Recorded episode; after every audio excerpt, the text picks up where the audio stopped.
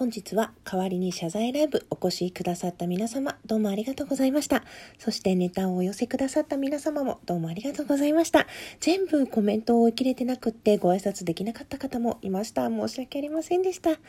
えー、好評いただけるようでしたらまた、あの、お便りや Twitter の DM の方でお寄せいただきまして、たまったらまた謝罪ライブやろうかなと思っていますので、今日聞いてもらって楽しかったなとか、自分のこのモヤモヤも解決してほしい、謝ってほしいっていうのありましたら、ぜひお便りでお寄せください。お待ちしております。本当にたくさんの方にお越しいただいて、ね、平日の午前中っていうタイミングだったんですけど、とっても嬉しかったです。楽しい時間一緒に過ごしていただいて、どうもありがとうございました。